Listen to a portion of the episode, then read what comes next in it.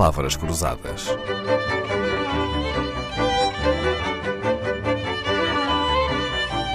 Porque quase tudo é uma questão de semântica. E chegou aquele dia em que vamos finalmente saber o que significa malacologia. O biólogo e professor Gonçalo Calado, que também já foi presidente do Instituto Português de Malacologia, pode dar aqui uma lição breve para principiantes? Acho que sim. Malacologia uh, é a área da biologia que estuda os moluscos. Da mesma forma que a ornitologia estuda as aves, a herpetologia estuda os répteis e os anfíbios e por aí fora. Eh, e, portanto, é uma segmentação para as pessoas eh, saberem de que estão a falar. Malacos vem do grego, mole, e, portanto, será, eh, no fundo, o estudo dos animais com, com partes moles. Neste caso, o, neste caso são os, os moluscos. Os não são, não, é? são todos os invertebrados. Os insetos fazem parte de outra, de outra área chamada entomologia, entomos, também, salvo erro, vem do grego, e, e, portanto aqui temos os moluscos que as pessoas conhecem, desde os polvos e os chocos e as lulas, até aos berbigões, lambejinhas, mexilhões, borriés, lapas, caracóis e por aí fora. Estamos a falar de 40 mil espécies no mundo. Uh, e, portanto, é muita coisa. Daí existirem uh, pessoas, investigadores, uh, vários tipos de técnicos que se dedicam a vida toda a estudar moluscos. Que é o seu caso, não é? Eu, eu acho que também já estudei outras coisas, eh, mas, mas grande parte da, da minha vida científica, sobretudo no início da minha carreira, foi dedicada aos moluscos. Aos moluscos. E, e desses 40 mil, quais são os seus favoritos? Aqueles que estudam melhor? Uh, são as lesmas do mar. O professor Gonçalo Calado esteve na equipa que estudou e descreveu um molusco especial e raro, tão raro que só existe na Serra da Arrábida? Sim, eu, eu não o descrevi originalmente. Eu, eu, ele, ele, foi descoberto, é um, um, pequeno caracol que só existe no mundo, na Serra da Arrábida, numa área inferior a 20 km. Uh, tem um nome científico. Nós em Portugal não temos a.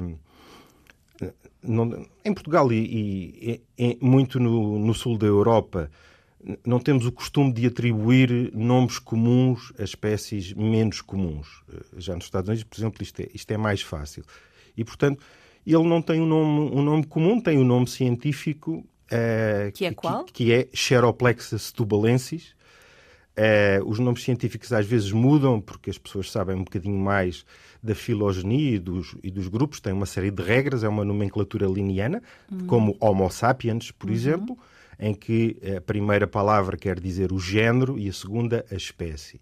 E, portanto, esta Xeroplexus tubalensis, do grupo de, em que há muitos, muitas do género Xeroplexa, depois existem algumas que são endémicas, Existe uh, uma Xeroplexa codensis do Vale da Coda, que é uh, o, o, parente mais próximo desta, que está a 150 km a norte, e existe esta que só existe de facto na, na Arrábida.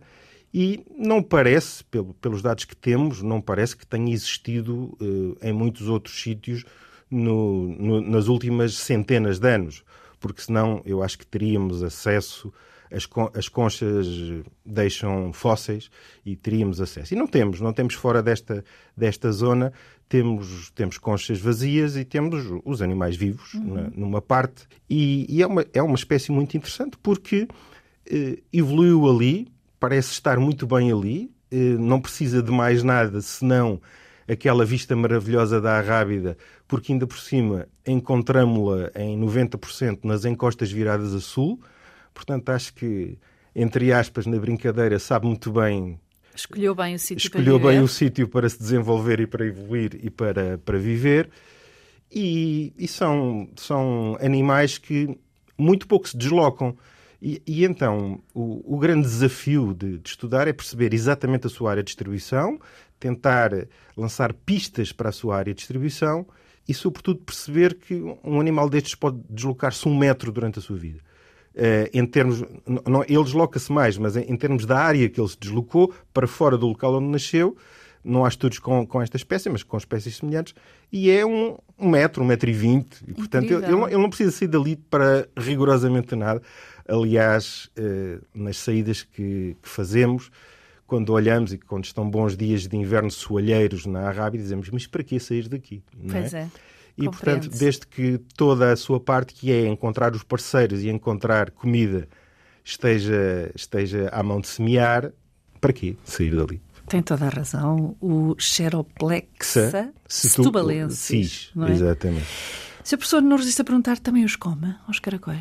Uh, como, mas não acho muita graça. Ou seja, como não esta espécie, esta espécie é uma espécie muito pequenina, não, não, nós em Portugal existem mais ou menos 150 espécies de caracóis e são comidas quatro, uhum. ok? Pelo, pela sua quantidade de distribuição porque a maioria dos caracóis em Portugal são muito pequeninos. São muito pequeninos, não é que não, não se possam comer, mas aquilo daria muito trabalho, não, não uhum. daria rendimento. Não é dos seus petiscos favoritos? Não, não é dos meus petiscos favoritos. Por exemplo, na zona muito perto da Rábida, as pessoas comem caracóis com torradas, por exemplo. É uma coisa que para mim, eh, eu, eu vivo lá já um pouco há, estranho, não é? há quase 30 anos. e é típico, é típico, mas eu não, não me habituei. Não tenho qualquer problema com as pessoas que comem caracóis. Há outro tipo de problemas, há problemas genéticos, há, há importação de caracóis de outros sítios que depois às vezes são largados no campo e isso causa poluição genética, não é o caso desta espécie, é no caso das espécies comestíveis, mas não tem qualquer problema quando é um recurso alimentar como outro qualquer. Aqui temos um biólogo marinho que investiga e estuda seres invertebrados por terra e por mar, dado que também é mergulhador. Professor na Universidade Lusófona, onde já foi vice-reitor, tem extenso trabalho publicado. Não há muito tempo o professor Gonçalo Calado colaborou no primeiro livro vermelho dos invertebrados de Portugal. Este livro avalia o risco de extinção de mais de 800 espécies, 200 das quais já dadas como ameaçadas, isto no total de 15 mil espécies conhecidas em Portugal. Palavras Cruzadas, um programa de Dalila Carvalho.